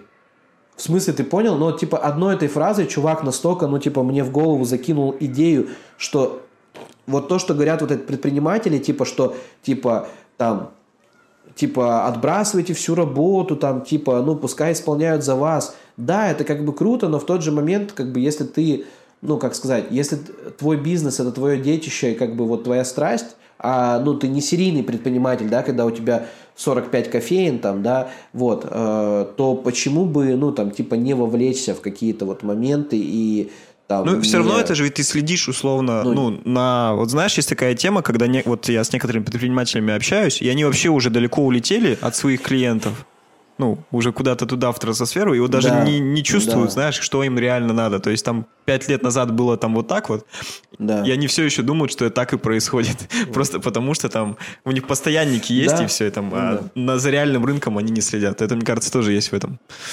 Да. Вот Да, вот я поэтому я понимаю, что эти мысли, они типа не могут меня привести там к миллиардам долларов, условно, да, потому что миллиарды долларов uh-huh. подразумевают под собой корпорации, где в принципе там всем похер, ну там на, не, точнее не всем похер, но типа я не думаю, что чувак, который основатель Гугла, там, да, допустим, каждый день там смотрит там отзывы пользователей, да, там или что-то типа такого, да, там условно, вот. А, но в тот же момент я знаю, что это приведет меня там к цифрам, которые мне нужны и они меня устраивают, и может быть это будет и миллиард рублей, но типа даже с миллиардом рублей, типа э, там компания, ну типа может быть там из 10 человек там и быть полностью там самодостаточной и крутая с точки зрения там э, пользователей, да, там клиентов. Ну то есть, в общем, э, я адекватно понимаю, что за каждым каким-то вот таким принципом, ценностью в любом случае стоит цена, да, то есть вот. И как бы мне это ок, и я вообще супер. Все. Окей. А, смотри, как ты перешел а, к мысли, что можно заниматься еще и онлайн-образованием? То есть, каким образом ты вот к этому ну, пришел? Здесь, да. Здесь меня подтолкнули ребята-подписчики, я же параллельно все, всегда вел свой блог, вот, и начали в определенный момент ребята закидывать, типа, вот эти вот как все инфо-цыгане говорят, да, там в своих прогревах, типа, у меня очень много запросов на обучение, вот, и реально начали закидывать люди, типа, Коляс, Санж, типа, а где обучиться таргету, типа, что сделать, и мы такие, типа, долго не думая, блин, ну, типа, надо что-то в этом плане делать. И плюс тогда начался какой-то тренд реальный на... Понеслось много клиентов с вебинарами, с марафонами, э, мы видели их окупаемости, и мы такие, типа, Интересно. Интересно. То есть э, можно реально делать также трафик для себя, какой-то проект, который типа думали, что легкий, вот, и типа зарабатывать деньги. Вот. И уже тогда мы в 2020 году набрали, uh-huh. а, еще в 2019, даже в конце 2019 мы уже набрали, где-то спустя год, мы набрали первую тестовую группу, первые две там или три. Вот. А, вначале таким был скептицизм небольшой, заработали немного денег – но когда увидели э, прогресс у ребят, э, я, я чуть не оглох. В смысле, у меня, знаешь, как бы у меня всегда была такая история, что люблю как-то в лучшую сторону влиять на людей, а тут, когда ко мне чувак приходит и говорит, Коляс, э, ну, типа, благодаря вам изменилась моя жизнь, типа, я сейчас зарабатываю там 70к на таргете, и, типа, переехал в другой город, и вообще просто живу там, кайфую, я такой сижу, да нет, это неправда, это он не мне пишет, это какая-то фигня. Потом второй, третий, четвертый, пятый. Я такой, да нет, да в смысле, это реально работает. То есть, типа, знаешь, мы такие сидим, это реально работает. Типа, оказывается, оказывается что мы не инфо-цыгане. Типа, оказывается, что реально там мы преподаем, э, и реально у ребят получаются результаты. И мы начали тогда вот эту деятельность уже ну, масштабировать. А вы к себе берете, получается, ваших выпускников на работу? Э, да, но их сейчас, видишь, их сейчас гораздо больше, чем нам нужно. То есть, как бы мы там берем, допустим, может быть, раз в месяц ребят, а выпускаются у нас в разы больше. Поэтому, конечно, я не могу так сказать, что мы берем всех с наших выпускников. Ну, типа, Кстати, ты такую интересную еще мысль сказал, что оказывается, что это не так было просто, как вы думали изначально по поводу онлайн-образования. Да, вот ко мне да. тоже ребята обращаются, типа, блин, вот я там такой-то вот эксперт, типа, хочу себе школу запустить. Я говорю, а сколько ты времени хочешь на нее ну, процентов 10. Я такой, ну у тебя с 10 процентами времени ни хрена не, получится, просто потому что это 100 процентов времени у Вообще, тебя должно быть. Хотя бы там 90. Я... На первом этапе.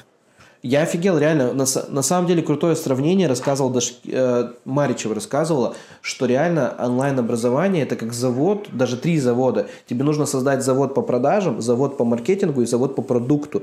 То есть, э, а у ребят, которые uh-huh, думают uh-huh. про онлайн-школу, они такие, так, сейчас сяду, запишу быстро уроки на телефон, без презентации, без ничего, просто выложу, и ребята будут меня смотреть, как я разговариваю, и все, типа, будет круто.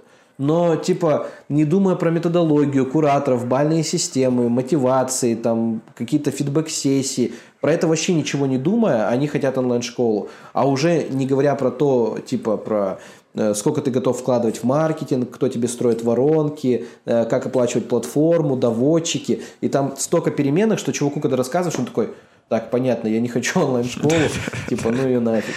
Вот.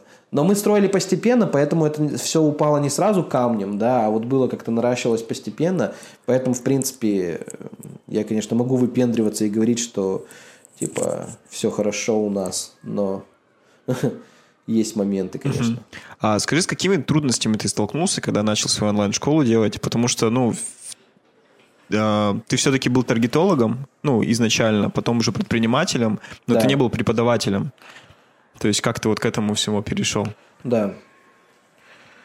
Первая сложность, наверное, первая самая сложность – это понять, как человеку донести мысль без своего бэкграунда. То есть я-то понимаю какие-то вещи под определенным углом, а представь, вот у меня, допустим, у меня большая часть студентов – это ребята, которые прямо сейчас работают в найме. То есть это, знаешь, там, это может быть электрослесарь, это может быть машинист поезда, это может быть консультант в магазине. Вот представь, вот ты консультант в магазине, и ты сталкиваешься впервые с миром фриланса и таргета – как мне тебе рассказать, что такое реклама, как она работает? Вот это была первая мысль, и для этого мне пришлось очень много общаться с ребятами. То есть прям спрашивать, а что ты знаешь, что ты понимаешь? Я в какой-то момент понял, что некоторым ребятам даже зарегистрироваться на Фейсбуке – это тоже задача, понимаешь? То есть рассказать, что такое НДС, а почему вообще в России налоги платят. Типа, ну знаешь, вот такие моменты. То есть нам кажется, что это супер банально, но для человека, который приходит с нуля, а мы позиционируемся как курс с нуля. Почему нужно Казахстан Вот. выбрать? Нам приходится вот это все разжевать. Почему, да, можно Казахстан выбрать. Э, Вот. Почему про это нельзя говорить всем, да? Вот. Э, Да, и вот это все требует, короче, обратной связи очень много. И я в какой-то определенный момент понял, как, в принципе, человеку разжевать. То есть, да, там, условно, и как примерно адаптировать программу под всех. Второй момент, самый сложный, это вот это психологически с собой договориться, что не будет стопроцентного результата. Это очень тяжело, потому что в нашу эпоху, когда ты э, для всех инфо-цыган, типа, очень сложно самому себе доказать, что ты не инфо-цыган. То есть, типа, это очень сильно дезморалит, потому что ты такой, знаешь, как бы продаешь, продаешь, рассказываешь про красивую жизнь, но на заднем фоне такая мысль, блин, ну это же типа вранье отчасти. Ты такой, да нет, это не вранье, реально же получается. Но ты такой, ну не у всех же. И ты вот, вот знаешь, вот это вот кубатуришь в голове, как типа вот э, быть на этой грани экологичности, да, и в то же время продаж. То есть адекватно, смотри, если я сейчас выйду с оффером на рынок, зарабатывая от 300к на таргете через два месяца, у меня продаж будет в разы больше, чем если я вот... и Мы сейчас, у нас офер там типа от 50к, да, там, от 50 до 100, да, такие, ну, плюс-минус реальные цифры. А если я скажу от 300, это же тоже будет правдой, потому что у нас есть ребята, которые зарабатывают 300. Но это будет сложнее для тех... Как, как 300 может научиться зарабатывать чувак, который сейчас зарабатывает 20? Ему психологически это будет тяжело. Вот. Но он, конечно же, кликбейтнет, э, зарегается, может быть, купит, но потом офигеет, ну, типа, от того, что этого результата нету. Вот. Э, И поэтому приходится, как бы, ну, брать средние цифры и как бы вокруг них плясать. Вот. Э, Такая вот история. Но, как бы, я, знаешь, как, я... У нас, честно, результативность типа проекта 20%. То есть 20% людей зарабатывают бабки. Это очень круто по рынку. То есть доходимость там у нас порядка 40%. То есть весь курс прошли. Из них половина сделали результат. То есть результат я имею в виду, что эти люди научились зарабатывать на таргете. Там 5, 10, 20, 30 тысяч. Я знаю, что в долгую, в перспективу они отобьют деньги там в разы больше. Вот. Э, Потому что самый вот этот вот, самый важный момент – это сломать вот эту вот планку э, взять деньги за свою услугу. Вот. А, И э, опять же, э, если я это буду говорить, вот эту вот стату, типа в открытое, явно продаж будет меньше. Это знаешь, я... Я что-то в последнее время, что ли, слишком много тиктоков смотрю, но там э, был такой тикток, что типа зарабатывать 100 тысяч, ты такой, да. Там типа отдыхать на море, да. И еще надо будет работать. Да, блядь, инфо-цыган опять. Да, да, да, да, да, да. Да, да. Поэтому вот этот второй момент прикольно, да, что я, заметьте, я не говорю про там воронки продажи, да, они, понятное дело, сопутствующие, вот, но вот с точки зрения вот, вот внутрянки, для меня вот эти два момента были самые такие, ну, как бы сложные, то есть понять людей, это номер раз, и второе, договориться с собой, как бы, И, ну, я вот скажу какую мысль, почему я с собой договорился, я каждый месяц записываю отзывы, да, и мне скидывают отзывы, да, и когда я вижу и понимаю, что вот эта работа достойна того, чтобы вот эти 20% вот они смогли, да, то есть потому что, ну, 80% э, обычно почему не делают результат, к сожалению, да, это опять же лень, э, страхи, какие-то загоны в голове, э, я не знаю, там, сопротивление окружения, то есть много факторов, почему человек просто перестает э, делать и не делает, собственно говоря, результат. И я как бы не хотел, не могу на это повлиять, да, там прям ну, не могу я с человеком там взять со всеми там, взять свои там несколько тысяч человек и со всеми созвониться. Ну, братан, давай рассказывай, что у тебя не так? И типа сидеть, знаешь, как И там вообще не про таргет уже, а какие-то другие Типа, вещи, которые творятся у человека в голове. Отвечаю, отвечаю, Макс, вообще это все, вообще на самом деле обучение, вот которое вот эти вот все фриланс, копирайтинг, это процентов на 90 вообще не про компетенцию. Знаешь, по- почему я говорю, почему я этот пример привожу и говорю, я говорю, ребят, я купил первый курс по таргету, когда агентству нашему по таргету было уже 6 месяцев. То есть, понимаешь? То есть, первый, в первую очередь сначала возникает намерение, только потом компетенции дотягиваются. Ты, если э, э, хочешь всей душой разобраться в рекламе, да ты же сам полезешь в кабинет, да ты же сам начнешь тыкать эти кнопки, ты же сам начнешь э, от балды пилить эти криосы. Ты не будешь сидеть и ждать, пока тебе дадут волшебную формулу. Это вот так, ну, типа, нет. У меня просто еще мысль как-то одна была прикольная. Чувак рассказывал тоже какой-то, ну, там, на каком-то тренинге, говорит, а вы не думали про такую мысль прикольную, что до 90-х годов предприниматели были, а книг и тренингов по бизнесу их не было? Да, точно. Типа, как появлялись тогда предприниматели, расскажите. Как тогда это происходило? В Америке такая же штука, там предпринимательство еще там э, э, старше на 100 лет. Как это происходило? И тут сразу такой ступор. Э, ну, не знаю. Ну вот, а как это происходило же? Вот. И то же самое, как появлялись таргетологи без курсов по таргету? Как появлялись там SMM щики без курсов по SMM? Понятно, что БМ и вот вся эта движуха, которая зародилась в России, понятно, что она дала стимул большой, но в той же степени и до этого все я, было. я на самом Вот. деле вот к БМу, П- если относиться, а, я вот подкаст какой получается уже восьмой, девятый пишу.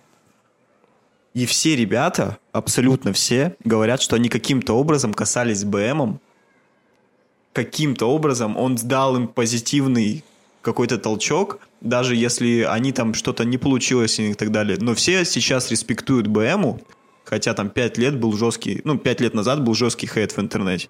Хейт, И я да. сейчас просто, блин, думаю, Да, это да, насколько реально толчок был для бизнеса вообще всего в России, что, ну, Да. типа, это только сейчас понимаешь, насколько тогда масштаб был крутой. Просто. Да. А э, в смысле, вот э, на самом деле, если ты как коммерс и я как коммерс, мы понимаем, что адекватно, да, в БМе были, ну, типа, косяки, да, там были, типа, э, часть инфо-цыганства, да, там было, там были неадекватные выпускники, да, там бывает порой учили неадекватно стартовать бизнес. Но в той же мере, как бы вот эти все негативы, они, ну, типа, перекрываются благом, которое было. Потому что, вот прикинь, вот я говорю, почему сейчас возникает очень много интернет-миллионеров молодых, 18-летних? Потому что огромное количество информации. Вот, типа, они знают, как можно по-другому. Там, типа, они зашли в инсту, им чувак там, я занимаюсь криптой, или я там занимаюсь продюсированием, или я занимаюсь там SMM, или я занимаюсь таргетом. И они такие, о, прикольно, пойду тоже посмотрю, что это такое. А как бы я узнал про это, когда мне было 17, когда я сижу в Райчихинске, типа у меня интернет подключается через скрипящий модем, О, типа знаешь там, и я, и я да, и я, и я могу скачать только картинку за полчаса. О какой информации идет речь? Вот. И БМ сделали такую же штуку. Они просто людям в голову закинули, что можно как-то немножко по-другому, да, там, э, что можно там бизнес как-то делать, что это просто, что это там, ну, типа, это круто. Я на самом деле э, вот с кем общаюсь, вот в среде, да, там в той же предпринимательские, там в инфопредпринимательстве, там в маркетинге, практически все касались БМ. Да, Практически я что и все. говорю, это, ну, И то есть, практически все, просто. да, откликаются, ну, довольно-таки позитивно. Вот, Да, поэтому... Мише с Петей вообще Вот. респект, конечно, за это большой. А, Я когда, с, я когда с Мишей познакомился, я его руку держал, наверное, секунд 30. А я потом не был. отпускал. Я говорю, Миш, ты про... Да, я говорю, ты просто, ты вот говорю, ты просто, ты просто не представляешь, как ты повлиял на жизнь. Ну, типа, я вот просто, я говорю, э, я говорю, ну, это представь как, это вот я даже, прикинь, я даже не проходил платные программы БМа. Я, Я смотрел чисто проходил. бесплатные ролики. И я говорю, ты, ты прикинь, что ты повлиял на мою жизнь, а я даже у тебя не оцифрован никак. Ну, то есть, типа, я, может, валяюсь где-то лидом за какой-то чек-лист, но, типа, э, типа, нет, я этого не делал. Вот. И я говорю, ну, как тебе ощущать? Он говорит, ну, хорошо, нормально. Слушай, я еще зацепился Типа, а, мыслью за то, что ты Вот. сказал. У меня в курсе про, марки... э, про таргет очень много про маркетинг, очень много про вещей, как вообще строится там бизнес, там налоги и так далее. Да. А, но смотри, а, сейчас вообще какой-то, мне кажется, Да. идет бум в сторону быстрых результатов. А, у меня знакомый сейчас а, курс делает, ну, не делает, у него уже там пятый или шестой поток, потому как они просто связки продают рабочие. Ты типа берешь связки, просто на них заливаешь трафик, или продаешь эти связки, получаешь быстрый результат. Мгм. А, Там есть очень много курсов, где просто тебе дают шаблон, а, ты в этот шаблон запихиваешь, получаешь результат, и так у людей эффективность типа в конце результатов больше, потому что им не нужно думать, им не нужно, они получают быстрый результат. Вот, ты пошел по другому пути, то есть фундаментального, то есть какие-то моменты ты рассказываешь первоначально, и люди многие, которые там не понимают вначале, зачем, типа, где тут нажимать кнопки на таргет, типа, чтобы деньги зарабатывать, зачем мне, типа, изучать, там, не знаю, какие-то основы, там, которые Котлер писал, Да. допустим. А, Объясни т- твою логику, в а, куда, Да, да, да. как думаешь, правильнее идти в точке зрения сейчас, как будет идти инфобизнес, и как вообще относишься к этим быстрым результатам без вот этого фундамента?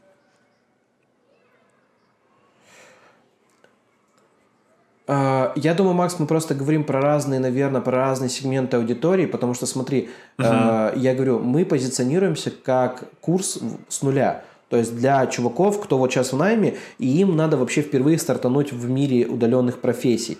Связки, я считаю, что это тоже офигенный продукт, но он более узкий уже на тех, кто чем-то обладает, плюс-минус. Потому что, прикинь, как мне рассказывать человеку про связки, когда он только вчера узнал, что Facebook, Instagram это одна компания. Или как он только вчера узнал, что в соцсетях вообще есть реклама в целом. Или то, что только вчера он узнал, что, э, оказывается, соцсети про нас собирают какие-то данные. Ну, типа, это типа для него, ну, нерелевантная инфа, типа... Вот, поэтому, но потом на каком-то этапе, когда, ну, опять же говорю, почему я это понял, просто я потому что просто общался с ребятами, да, которые к нам приходили, вот, а потом на каком-то этапе, конечно, кто переходит туда дальше, им нужна уже информация и по агентству, и по делегированию, и по связкам, и я за то, что, ну, и вообще будет очень круто, если рынок, ну, если, как ты говоришь, если рынок станет более узким. То есть, э, знаешь, как, когда не будет очень широких профессий, а, ну, не, не то что профессий, широких компетенций, а вот реально какие-то, знаешь, такие, такое нишевание в плане там курсы для новичков, курсы для продвинутых, курсы для супер-про лиги, и, и будут конкретно точно по навыкам. Вот я, допустим, сейчас прохожу у Кадырова, да, у него прикольно, Что у проходишь? него уже для тех, кто обладает, и сразу, ну, как бы, ну, такая, знаешь, а у него, ну, это микро, микроволновку по а, микроворонкам у него. Вот, по... И мне нравится, что вот просто я зашел, и у него уроки довольно-таки емкие, быстрые. И мне вот нравится вот такой тип продукта. Быстрая компетенция под запрос, под конкретный. Да, это что-то типа как пропагандирует Дашкиев со своими юнитами, но вот. Э, Потому что по факту монетизировать можно любой навык вплоть до, там, я не знаю, там, э, создания слаймов для детей, там, не знаю, песочницы, лепения. Ну, то есть, в принципе, любую компетенцию можно монетизировать, э, ну, на каком-то там рынке, да, условно. Поэтому, но рынок точно будет расти, рынок точно будет расти, вот только нетология, когда там позавчера там выложила, да, опять, что типа к 2025 году типа рынок вырастет на 50%. Кстати, да, про Кадырова. Поэтому Я у него обучался... без учета хайпа, да, просто вот как бы А, органически. Я говорю про Кадырова, я вот у него обучался на Виве, да, то есть э, Виве? закончил, мы там сделали там проект, там в X3 окупаемость, там типа Да. все получили, и прям, ну типа там был реально большой фундамент, который Супер. очень мне помог с точки зрения вообще всего в плане маркетинга. А, и потом, ну, как бы он в там чате общался уже по поводу, когда вот разрабатывал микро, метод микроволновку, что, типа, ему максимально надо было все упростить, чтобы вот, типа, на широкий более рынок запустить, чтобы люди это поняли. Тоже так интересно было наблюдать, как вообще это происходит. Он такой, блин, да как это вообще, типа, можно упрощать? Там очень сложно мне Да. это все дается, но когда это все получилось, типа уже, ну, а, и, ну, получилось это преподнести людям, то уже результат а, получился вообще бомбовый. То есть тебе нравится, да, сейчас как это все происходит? Да, я на самом деле думаю, что рынок развивается очень, э, ну, как бы, как сказать, вообще на самом деле любой рынок, он будет развиваться как бы в правильном направлении со временем, то есть э, он будет отсеивать, то есть смотри, раньше в онлайн-школу, чтобы зайти, хватало 100к условно, сейчас 100к, ну, как бы ты не, я думаю, не разгонишься, то есть тебе там только на построение всех этих э, технических моментов тебе, типа уйдет там 1100-200, наверное, потом еще трафло, и, ну, короче, э, порог входа вырос. Плюс конкуренция, плюс э, люди начали шарить, что э, на Бали сразу не уехать после курсов, да, что нужны какие-то программы, методологии. В смысле, у нас реально люди спрашивают, типа, а что у вас в курсе? Ну, типа, ну, то есть раньше как бы курс да курс, а сейчас типа, а что у вас там, как, есть ли куратор, есть ли обратная связь, есть ли там информация конкретно вот по вот этим вот, ну, моментам. То есть как бы люди стали избирательней, и это круто. То есть, э, потому что, опять же, пообжигались на разных дешевых программах, каких-то там у блогеров-миллионников, еще что-то. Вот. И Э, Прикольно, прикольно. То, что, то есть я вижу позитивную тенденцию. Она не очень позитивная с точки зрения денег, потому что рентабельность бизнеса упала. Вот, как бы, если раньше рентабельность была там процентов 70-80, то сейчас типа 30-40, вот, да, там условно. И трафик дорожает, вот, и как бы много нюансов таких всплывает постепенно. Но я считаю, что это больше. То есть я для себя просто принял, что я здесь в долгую, потому что мне в целом нравится эта ниша. То есть мне нравится э, прикольно людям рассказывать то, что они типа не знали, потому что я сам потребитель инфопродуктов. Вот, и мне нравится как бы их А у тебя пропагандировать вот тоже. чем мне э, респект, то Вот, есть ты свою школу строишь больше на холодном трафике сейчас. Да, и это прям, ну, типа верхний уровень Да. лю- ну, онлайн-школ, когда уже ты трафик можешь там бесконечно много вытаскивать а, из сети, просто, просто если у тебя он окупается. Но а, сейчас очень много людей, Мгм. там типа там охваты, Да. там вот этими все меряются, тролливали, и как бы и даже не понимают, типа, что а, типа с холодным трафиком работать, типа с ним Мгм. можно вообще взаимодействовать. Он же ничего не купит у тебя, ну то есть такие мысли просто у людей, когда заходят в холодный и там, не знаю, вкинут там на подписчиков, и, там, не знаю, стоит там 100 рублей подписчик, да это не работает, это все вообще не то. Ну да, но это на самом деле, это два этих таких, знаешь, полярных лагеря, типа, кто, раб- кто работает на теплой, кто работает на холодной. Я считаю, что все-таки нужно там, типа, э, больше про гибриды думать, да, чтобы у тебя и системно было, и чтобы иногда были всплески запусков. Вот, как бы мы так, мы так и стараемся делать. Вот, но, правда, ты сказал, там, холодный трафик – это самурайский путь, прям, это... Я там столько, конечно... Но знаешь, зато что прикольно? Я вообще воспринимаю все сложности как тренировку. Ну, то есть, это, знаешь, это прям офигенно. То есть, когда ты... Я просто, опять же, говорю, мне потому что 30, я как бы уже успокоился переживать о сложностях, потому что я такой, знаешь, типа, ой, опять это, типа, сложность. Ну, ладно, сейчас опять чему-то научусь, типа, и потом будет все опять хорошо. Типа, жизнь, ты меня, типа, не удивишь. Я уже... Я с тобой играл в эту игру, так что все хорошо. И даже в этом году, когда у нас был спад, я такой, ну, ладно, типа, поехали разбираться, как там работают ваши воронки, да, там. Или поехали разбираться, как там работают ваши продажи. Вот, и... э, поэтому по кайфу, короче, все. Я люблю это, такие моменты. Огненно. Да. Огненно. А, расскажи сейчас о своих планах. А, ну, понятно, что о них всегда так гов- говорится, знаешь, типа, а, не рассказывай там Богу о планах, чтобы там он не, не смеялся. Но все равно, а, куда ты хочешь двигаться а, в своих проектах? Мгм. Может быть, какие-то у тебя там еще одни проекты? Э, наклевываются. Ну да, я на самом деле, да, да мне на самом деле я люблю говорить про планы, потому что, в принципе, я такой не, знаешь, как, э, не закидываю сразу про миллиарды долларов, да, там, а про какие-то ближайшие такие моменты говорю. Вот. Э, По агентству мы держимся просто так на плаву. Я сейчас там э, хочу с одним человеком встретиться, с, с ним стать управля... ну, чтобы он стал управляющим партнером по агентству. Там от агентства, короче, у меня задача просто, чтобы э, была какая-то твердость э, в бэкграунде, чтобы это мое детище существовало. Э, По образовательному проекту «Таргетология» мы продолжаем также закупать холодный трафик, коллабиться с блогерами. Э, У нас, э, ну, я, я что думаю, что у нас сейчас 9 тысяч учеников. Я думаю, что еще, наверное, вот хочу за год сделать, наверное, до 15 тысяч, то есть еще 6 тысяч человек. Просто, блин, меня просто драйвит вот эта вот история, что типа, блин, у меня типа прошло обучение там типа 15 тысяч человек там или 20. Вот, мне вот этот вот момент э, больше драйвит, чем там даже какие-то деньги. Ну, деньги, понятно, они будут сопутствующими в этой истории.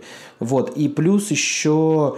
э, у меня есть мысли, это создание другого образовательного продукта э, в мягкой нише, что-то связано типа с психологией, где не я эксперт, а где будет выступать другой человек. Вот. И плюс две таких вот два момента, я вот не знаю, это, наверное, будет выбор там, или идти дальше в продюсирование, или вот у меня еще сейчас есть вот э, наработки по крипте, вот, э, мне, не знаю, но мне что-то очень сильно просто этот рынок тоже понравился. Он так сильно похож на э, вообще в целом инфобиз, ну, с точки зрения там каких-то моментов. Э, тоже большое количество ребят, они сами формируют рынок, сами что-то там договариваются, э, что-то там привлекают как-то людей в эту все движухи.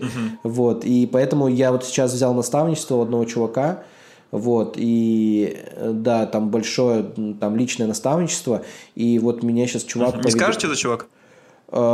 Слушай, Солдатов есть такой чел. Вот. Он просто мой сосед, вот, ну, тут он живет в соседнем доме, поэтому вот. Ты в Филиграде, да, живешь? Да, да, да, да, да. Да. Вот. И это просто почему, почему я его выбрал, потому что у нас дочки общаются, это раз. Ну, они этот, играют вместе в Андерсоне. А второй момент, э, мне понравилось, что этот чувак топит за идею криптовалют уже типа э, лет пять. Вот, и я люблю фанатов, таких же, как я. То есть, блин, я вот топлю за рекламу, да, там, типа, за всякие экологичности, да, там, э, работу. Ну, вот, короче, и я, мне вот нравится, если чувак какой-то долго в какой-то, вот в нише, он точно знает, он знает в ретроспективе рынок, он примерно понимает перспективы, и вот хотелось бы у него перенять. Это круче, чем перенимать инфу у тех, кто там, допустим, в рынке год, да, там, или 5-6 месяцев. Даже если чувак за 5-6 месяцев заработал бабки, все равно, как бы, блин, у меня вот, как бы, хотелось бы пойти к более такому чуваку на опыте. Вот. И еще одно направление, которое супер симпатично, которое тоже супер похоже на инфобиз, это, конечно же, айтишка, разработка сервисов, приложений. Вот. Это моя, не знаю, такая прям детская мечта э, разрабатывать э, какие-то истории, вот такие решения. Если еще глубже копнуть, то хотелось бы пойти в разработку игр. Вот. Но, блин, я пока не знаю, на какой лошади подступиться к этому всему, потому что это реально, ну, типа, не из легких. То есть там, типа, создать приложение, которое стрельнет, или сервис, или, э, типа, игру, это, типа, извини меня, это, блин, там тоже надо штук 10 создать проектов, чтобы какой-то стрельнул. Прям это 100%. Вот. Но на перспективу 10 лет это вот примерно те сферы, которыми я буду заниматься. Вот, потому что остальное как бы э, Да, не да, да. хочу. Особенно Это как, оффлайн бизнес, о эм, май типа, гад. Господи. Вот. Забыл э, продюсера, как его зовут. Ладно, тогда не буду говорить. Там был, был прикол в том, что типа, а, ребята, если у нас онлайн Окей. бизнес растет типа там до хрена, все зарабатывают на онлайне, какой хрен идти типа в офлайн? Вы заработаете в онлайне, потом для себя сделаете кафешку, будете в эту кафешку ходить с детьми. Вот, вот. Вот, я, я, я недавно смотрел интервью, прикольный чувак по Москве ездит, всякие интервьюшки берет у предпринимателей, и он брал интервью типа у чуваков, которые открыли кафе и магазинчик в, каком-то, в какой-то новостройке. И вот он их спрашивает, что, сколько вообще получается зарабатывать. И когда он вот сказал эту цифру, что на вложение, на вот это вот все надо 10 миллионов примерно, а чувак-собственник зарабатывает 200. Я такой сижу такой, о май гад, о май гад, это, это, это, ну это типа, это, это очень, ну типа, риски несоизмеримы с, с доходами. То есть, прикинь, ты 10 миллионов закапываешь в помещение, в товар, там, ну, типа, в оборудование, и Ну, это типа он сам купил помещение, получается. а, нет, нет, прикинь, он взял в аренду, там, в смысле, ремонт и А. вот оборудование. Я такой думаю, блин, это просто недвижка. Не, если я тоже, я тоже подумал, недвижка, нет, у него аренда, типа, сколько там, 100 косарей в месяц, 100, пи- а, 200 косарей в месяц, вот, и получается, что Здрасте, а, вот, здрасте. аг- а, а, типа, ремонт, мебель в кафешечку, вот в эту вот небольшую, ну, и типа, блин, я не знаю, ну, типа, э, я, может быть, у меня искаженное уже представление о доходах в целом, да, конечно, там, может быть, это такое происходит в, в онлайне, особенно когда, знаешь, когда ты таргетом занимаешься, какие у тебя вложения? Ты один раз за год купил курс за 20 тысяч, типа вот тебе все вложения, вот. И этот ноутбук. Да, и ноутбук, ма- MacBook, да. И, и ребята, знаешь, когда приходят, такие говорят, ого, у вас курс типа 40 тысяч, это еще и компьютер покупать, итого это 90, и я только через 3 месяца выйду на 100 тысяч. Типа, знаешь, и я такой сижу, чувак, come on, ты о чем говоришь? В смысле так- такой рентабельности, типа, ну, ты не найдешь э, мало где. Вот. И поэтому, ну, опять же, такие ребята, конечно, точно должны быть, потому что если бы не они, типа, кафешек тогда бы не было, да, вот, и может там у них другие какие-то мысли по масштабированию, может они хотят там 10 кафешек и потом их продать как сетку, я там, ну, как бы, их планы наперед, Ну, тут, да, у каждого разные представления а, об этом. Это у меня, знаешь, вот э, примерно очень похожая ситуация с тобой в плане того, что у меня тоже точки год. Ну, примерно, вот мне сейчас 27, то есть в, а, примерно Ну в, да. том- в таком же возрасте, как у тебя, да. да, ребенок появился. Да, и я такой думаю, блин, вот я хочу все равно что-нибудь в оффлайне сделать попозже. Вот реально, типа, не знаю, итальянский ресторанчик какой-нибудь, маленький такой, где там Такая же пиццу фигня, готовить. такая фигня. Я тебе больше скажу, я знаешь, что хочу? У меня есть, у меня, я э, ездил на Кипр в 2019 году, и там как-то увидел около, ну, короче, на побережье кафешку семейную, там типа семья работает. В смысле, ты не представляешь, я настолько вдохновился, я думаю, а там уже, типа, знаешь, семья такая, типа, э, там, мужу, там, условно, вот, главному, типа, ему там лет 50 уже, жене тоже под 50, у них там двое или трое детей, вот, еще там бабушка, по-моему, или мама чья-то помогает, либо его, либо ее. Семейная такая кафешка. Да, и в смысле это такой кайф. Ты просто сидишь вечер, у тебя море, типа обслуживают гостей, он общается с кем-то на баре, стоит ржет, там с ним э, здороваются. В смысле, прям я такой, типа, это вот типа моя мечта. Вот типа, ну реально вот в 50 лет открыть вот какую-то кафешечку на берегу моря, типа, и сделать ее супер ламповой, супер вкусной, Типа там, и круто, если в этот момент бабки будут идти из другого места какого-то, а кафешка вообще пофигу. Типа, А криптовалюта работает. да, да, типа там, не знаю, раскидал деньги по каким-то там, не знаю, там, по сути, и, если у тебя есть там лям баксов, ты уже можешь там раскидать деньги так, что они тебе будут хорошо приносить, и уже не надо никогда работать, а кафешка будет чисто, чисто для души, э, для вайба, это... У меня э, такая вот мысль, знаешь, когда, когда появилась, когда я приехал в Москву, э, и иду, короче, вот по улице, и такой поворачиваюсь, что-то то ли меня позвал, кто то ли телефон звонил, я такой, хоп, и кафешка называется Макс энд Мила. У меня, у меня ребенка Милана зовут. А, Я такой, блин, Макс, Макс и Милана. Я такой, ни хрена себе. Я такой захожу, думаю, блин, это что, типа, я- сюда сходить можно? Я думаю, блин, кайф. офигенно. Кайф. А, я думаю, на такой прекрасной ноте мы с тобой будем а, заканчивать. Да, давай, А. Спасибо тебе, что согласился на интервью. Мне Тебе спасибо. для меня эти полтора часа пролетели просто незаметно. А, Такая же история. Да, Вообще, тебе, Макс, а, позвал. Очень рад, да, что согласился. А, Да, Хорошего мне, тебе м- мне дня. прикинь, какая за радость. Я, в смысле, у меня сегодня последний день карантина, и вот я его начинаю с такой крутой ноты, что я вот э, рассказал тебе, даже если этого, даже если это интервью никто в мире не увидит, я кайфанул и вообще пушка просто. Спасибо, что позвал. Я сделаю все, чтобы этот интервью увидело как можно больше людей. Давай, я, я подсомлю И, зарядил, и зарядилась этим, этим вайбом. А, ребята, а, подписывайтесь на наш YouTube канал, а, плюсики в чат, а, оставляйте комментарии под этим выпуском. Если какие-то вопросы у вас есть Коле, тоже оставляйте.